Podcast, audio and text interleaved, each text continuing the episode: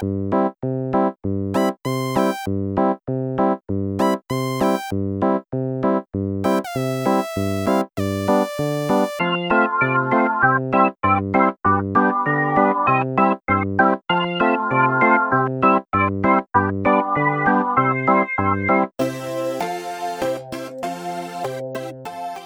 tardes a todos. Estamos aquí en el número 10 de Enséñame tu SaaS, en ese programa en el que desde Más que Startups os invitamos a aprender de las herramientas que utilizan otras startups como, como la vuestra. Y en este número pues tenemos de invitado a Ismael Labrador, eh, fundador de Tuvalum. Buenas, Ismael. ¿Qué tal? Muy bien. Bueno, eh, como siempre, te regalo 30 segundos para que cuentes de Tuvalum y vendas tu libro. Vale, eh, Tuvalu, que no Tuvalu. Eh, bueno, es, un marketplace de bicicletas de alta gama de segunda mano. Nosotros siempre decimos que es eh, la forma más cómoda, más segura y más fácil de comprar y vender una bicicleta por Internet. Eh, porque era lo que nosotros buscábamos. Es decir, hay muchas plataformas de segunda mano, muchos clasificados, muchas aplicaciones, pero todas se limitan a lo mismo, que es ser un escaparate de anuncios para poner en contacto a comprador y vendedor y a partir de ahí que ellos se busquen la vida. Entonces eso cuando compras o vendes una lámpara o una silla está muy bien, pero cuando quieres comprar una bicicleta de carbono de 2.000 euros, pues ya surgen muchas dudas de, si le hago antes el pago, qué pasa si lo que me manda es una bici robada, si el vendedor dice que la bici está perfecta, pero me llega con muchas teclas y, daños ocultos. Entonces todo eso es lo que nosotros eh, quisimos eh, poner fin y dar seguridad en las transacciones para que tanto el comprador como el vendedor, pues sin moverse de casa y con su teléfono móvil, puedan tener una transacción segura. Uf, qué mundo el de las bicis, qué mundo. sí, sí. Eh, bueno, ya otro día te invitamos al programa de entrevistas y ya nos cuentas mucho más sobre, sobre el negocio. Hoy vamos cortito y al pie a la lista de SaaS que utilizáis, así que eh, empezamos por donde quieras. Vale, pues no sé, por el capítulo que quieras. Si quieres empezamos por los que son un poco más coñazo y acabamos por los más divertidos. Eh, entonces, bueno, un poco coñazo, pues el stack tecnológico, que es el que al final usan dos personas en la, empresa. Eh, nosotros usamos eh, Amazon Web Service, que es ya casi un must para cuando quieres lanzar una, una startup. Amazon Web Service para todo lo que es dominios, hosting, etcétera. Y luego, para testing, usamos dos herramientas. Una es PHP Unit, que es muy común en entornos PHP. Nosotros, eh, tu volumen está construida en Symfony, con lo cual, bueno, es uso común. Y luego hay una herramienta de testing que, es, muy interesante que se llama cypress.io. Cypress con y.io. Sí, sí. Y para testing nos viene muy bien. Luego, bueno, en todo lo que es eh, el capítulo de gestión de equipo, proyectos, etcétera, usamos la, suite de Google y la usamos en toda su extensión. Es decir, tanto para las reuniones con Hanout, eh, lo más básico de email, eh, le sacamos muchísimo partido. Tenemos también Zoom cuando tenemos que hacer algún tipo de, videollamada colaborativa o alguna reunión exterior. Y luego de manera interna, para la comunicación interna usamos Slack que, bueno, nos viene bien para estar en contacto, sobre todo cuando estamos en remoto, que siempre somos, somos una startup, nos hemos convertido un poco en remote first con esto del coronavirus. Eh, entonces, bueno, eh, la gente puede ir a la oficina si lo estima oportuno y si no puede trabajar desde casa. Y para el día a día, con Slack estamos en contacto. ¿Cuántos seis ahora? Somos 13 personas en el equipo. Está muy bien. Y, para la gestión de, gestión de tareas y proyectos usamos Trello, que nos resulta muy cómoda, muy sencilla y la curva de aprendizaje es muy baja, pero posiblemente si me preguntas dentro de un mes acabaremos usando Jira o, otra aplicación que nos dé una capa un poco más, un poco más profunda. Sí, es habitual, ¿no? Que, no sé, tiende a, ser difícilmente navegable, o sea, manejable cuando vas añadiendo tareas, tareas, tareas. Hay un saco ahí que cuesta leerlo, cuesta seguir. Sí, al final, sobre todo es el seguimiento de los comentarios. Cuando en una misma tarea eh, se, suceden muchos comentarios, a veces de ahí se ramifica como en subdebates y acaba siendo un poco caótico eh, ordenarlo. Entonces, por eso estamos buscando una herramienta que seguramente será Jira o similar, que nos permita centralizar todo un poquito más, más ordenado. Hay por aquí, eh, alguno ha pasado, digo por si os ayuda, y ellos, por ejemplo, ahí ya eh, volcaban las cosas cuando ya tenían más o menos trabajadas, eh, debatidas las cosas, ¿no? Para que no se vaya demasiado de madre. La verdad es que es una de esas cosas que yo tampoco sé muy bien cómo resolver, ¿eh? O sea, no, pero vamos, es una cuestión de cierto orden a la hora de, no llenarlo de demasiadas cosas, pero... Mm. Al final supongo que será una cosa de la comodidad de cada uno, ¿no? Al final, pues cada persona eh, trabajamos de una manera determinada o nos gusta que estén las cosas de una manera determinada. Eh, para unos una herramienta le satisface más, a otros otra. O sea que al final todas hacen más o menos lo mismo, es encontrar ese encaje eh, en tu día a día. Venga, seguimos con la lista. pues seguimos, si quieres hablamos de ventas, ¿vale? Que es el departamento más numeroso que, que tenemos. Eh, trabajamos fundamentalmente con Haspot para todo lo que es el seguimiento de leads a venta. Y luego para algunas, para algunos flujos, eh, usamos herramientas, unos CRMs un poco, poco peculiares, ¿no? A mí me gusta uno que se llama nocrm.io, que es un CRM súper sencillo, o sea, es casi como tener posits e ir moviéndolos, pero se puede automatizar con Zapier, eh, con muchas cosas. Entonces, para algunos flujos usamos nocrm.io .io y así Haspot lo dejamos solamente a lo que son eh, los leads más calientes, por así decirlo. Porque ahí, eh, o sea, por terminar de, ver un poquito ahí, la gente, o sea, yo por ejemplo, la gente que he visto que usa HubSpot es porque utiliza mucho la parte de marketing muy asociado con todo lo que es, eh, pues bueno, lead generation, pero hmm. inbound, ¿no? ¿Y vosotros también es el caso? O sea, ¿gestionáis mucho toda la parte de contenido SEO para que llegue o simplemente cómo acabasteis en Haspot? Es solamente ventas. Nosotros buscábamos un pipeline de ventas que se adaptara un poco a nuestras peculiaridades y hemos usado muchos. Hemos usado Pipedrive, hemos echado Agile CRM, eh, llegamos a Haspot un poco de casualidad porque creo que me lo recomendó Ana Asuero. Estaba en Aplázame, eh, lo probamos, hicimos la demo eh, pero lo usamos solamente para ventas. Es decir, nosotros tenemos leads internos y externos. O sea, un lead interno, por ejemplo, pues es un usuario de la plataforma que se interesa por una bicicleta y hace una pregunta o, hace una oferta de, compra. Entonces, entra en un funnel determinado. Y un lead externo, pues es alguien de fuera, pues no sé, o que llama por teléfono porque quiere que le asesoremos y le, y le hagamos una selección de bicicletas o, que entran vía mensajes de Facebook e Instagram. Entonces entran también en otros flujos dentro. Y estos, estos leads se tratan en, en Haspot, al equipo de ventas. Que, que, te hago una pregunta más que nada porque como es como normalmente el campeón y el que más eh, utiliza la gente de que ha pasado por aquí, que es Pipedrive, hmm. eh, para si alguien va a la nueva web que vamos a sacar con el directorio y dice, bueno, pues este es el que más gente usa, ¿qué es lo que, que os daba HubSpot que nos daba Pipedrive? Si se puede.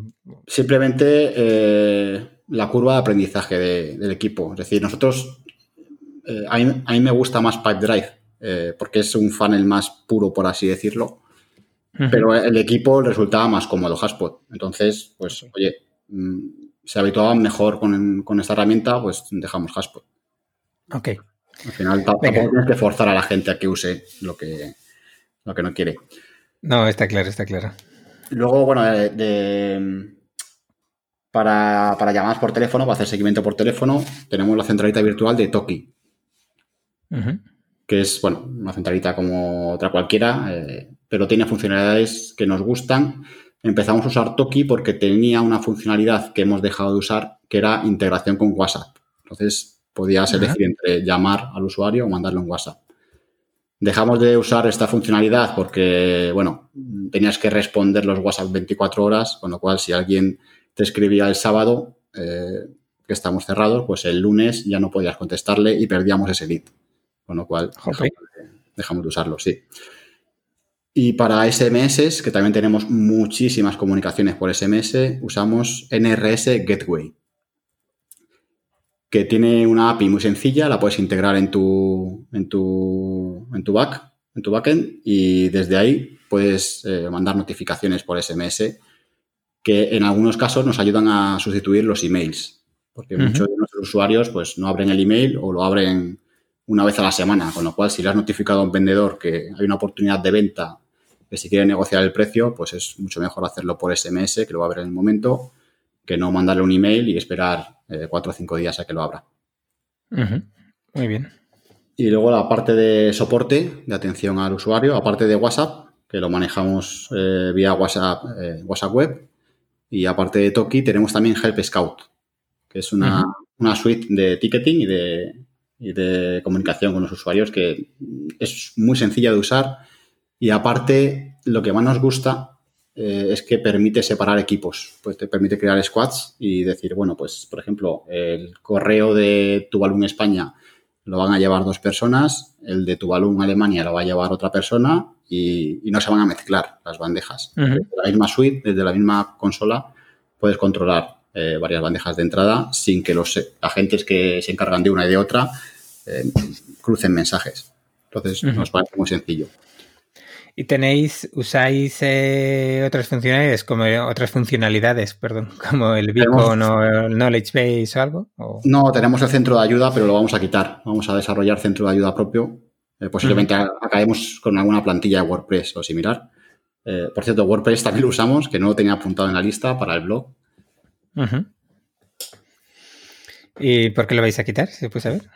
Eh, es una cuestión de precio, porque al final, eh, a medida que quieres añadir más centros de ayudas, tienes que pagar un extra todos los meses. Entonces, al final de año, te sale mucho más rentable desarrollar cinco o seis eh, WordPress con una plantilla de centro de ayuda y tenerlo ahí, que no hmm. pagar todos los meses por cinco o seis centros de ayuda dentro de, Help Scout. Sí, además a mí Help Scout, el tema de los buzones separados está muy bien pero el tema internacionalización lo lleva regulero. Hmm, y eso, por ejemplo, en algo, perdón, como puede ser lo tuyo o nosotros que también lo utilizamos en, en, Devengo, es como, oye, mantener las mismas preguntas en varios idiomas es complicado. Bueno, es complicado, es imposible. O sea, las tienes que gestionar aparte la duplicidad. Sí, sí nosotros tenemos, tenemos cinco dominios en cinco idiomas y de aquí a final de año serán seis.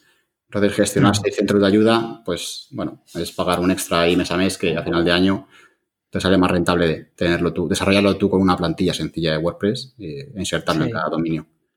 No, pero eso además me imagino que habrá preguntas que es que dices, es que esta pregunta las tengo que mantener en los seis idiomas y tenerlo eso más o menos centralizado para algo como lo vuestro, pues es muy importante. Y sin embargo, en Help Scout no tienes nada que te ayude a eso, ¿no? A decir, oye, esta vez la pregunta X y la tengo traducida o no traducida, pero la tengo en estos idiomas, ¿no?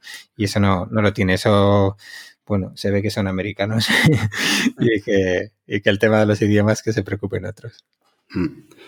Y luego en, marketing, eh, que sí usamos bastantes herramientas. Eh, para email tenemos Sending para todo lo que es newsletter y, este tipo de cosas, y SendGrid para notificaciones transaccionales. Usamos dos porque, bueno, SendGrid lo empezamos a usar al principio para todo, eh, se integra muy bien en todo lo que es transaccional, y luego para newsletter buscamos SendingBlue y, bueno, nos gustaba también, así que nos quedamos las dos, cada una para, su función. Muy bien. Luego, bueno, para hacer automatizaciones, que hacemos muchísimas, eh, usamos Zapier y ahora estamos empezando a usar Integromat. Ok. Y eso, pues bueno, nos permite conectar muchísimas cosas eh, y, reducir eh, muchas etapas de, muchos flujos. Ahora que le han comprado Integromat, a ver si no se lo cargan. a ver si es verdad. De hecho, Zapier es, si tuviera que quedarme con una, con una herramienta para marketing, me quedaría con Zapier. De, si tuviera que elegir solamente una de todas las que usamos es que es súper fácil de usar además, ¿eh? está mm. muy bien trabajada. Mm. Luego tenemos también, usamos Lambot, aunque cada vez menos, porque, bueno, ya no usamos ese tipo de escenarios, pero para crear chatbots y landings conversacionales, eh, o sea, va de lujo. En nada, en una tarde puedes crear dos landings con dos bots por detrás y empezar a captar leads eh, a cholón. Está, está muy bien. usamos también Typeform, casi casi para lo mismo, es decir, para crear formularios y captar leads o para hacer encuestas, eh, que de vez en cuando hacemos encuestas para pulsar un poco el, eh, la opinión de nuestros usuarios y tal, pues eh, tenemos Typeform. Y, y, para landing page usamos Card, que es una herramienta que descubrí hace poco, este verano, y es súper sencillo crear landings de cualquier tipo súper fácil ponerlas a correr y, y, bueno, y no hace falta saber de diseño. Ajá. Muy bien, no lo conocía, la verdad. Luego, para um, analítica y reporting, pues las clásicas Google Analytics, Data Studio y Hotjar, que Hotjar casi exclusivamente lo usamos para eh, analizar la grabación de sesiones de los usuarios. Pues no sé, por ejemplo, en el funnel, de, en el checkout, pues tenemos ahí creado que se vayan almacenando grabaciones y cada X tiempo las revisamos. Nos ayuda a detectar estos patrones de, comportamiento del usuario y a corregir errores. Luego, bueno, para SEO usamos Sistrix como herramienta principal. Y para AdWords, eh, hacemos en Google Ads, eh, AdZuma, que es una herramienta que facilita mucho el reporting de ads. Es, bueno, digamos, como una especie de data studio para ads, eh, con algunas funcionalidades más concretas. Y está muy bien.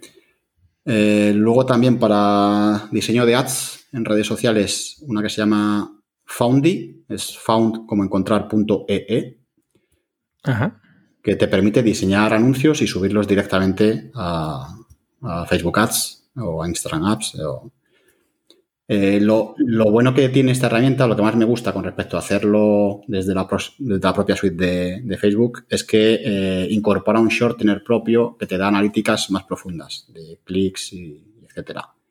medir mejor.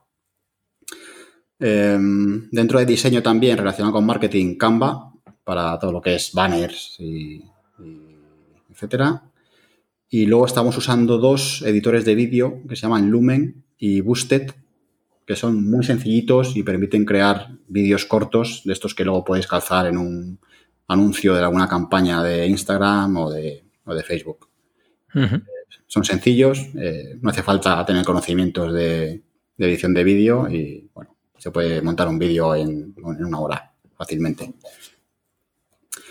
Eh, redes sociales eh, usamos Metricool también para gestionar sobre todo, sobre todo lo usamos para el Facebook de, Francia, es decir, la persona que lo lleva, pues con Metricook se encarga de programar y hacer seguimiento de, todo. y, para Instagram hay dos herramientas que, me gustan mucho, que nos permiten programar stories y programar post. Entonces, para programar post es una que se llama groom.co. ¿Cómo? ¿Perdón? Groom, G-R-U-M.co. Creo que cuesta 3 dólares al mes o algo así y te permite eh, programar eh, post para Instagram. Entonces, es una herramienta que puedes usar un día al mes y dejas programado dos meses de, post. Ya. Luego, tiene una, cosa que mola mucho y es que aparte de programar la aparte de programar el post con la futura descripción, puedes programar también el contenido del primer comentario. Con lo cual, en ese primer comentario puedes llenarlo de hashtags para que no te guarre la descripción y acabará publicado. Ajá.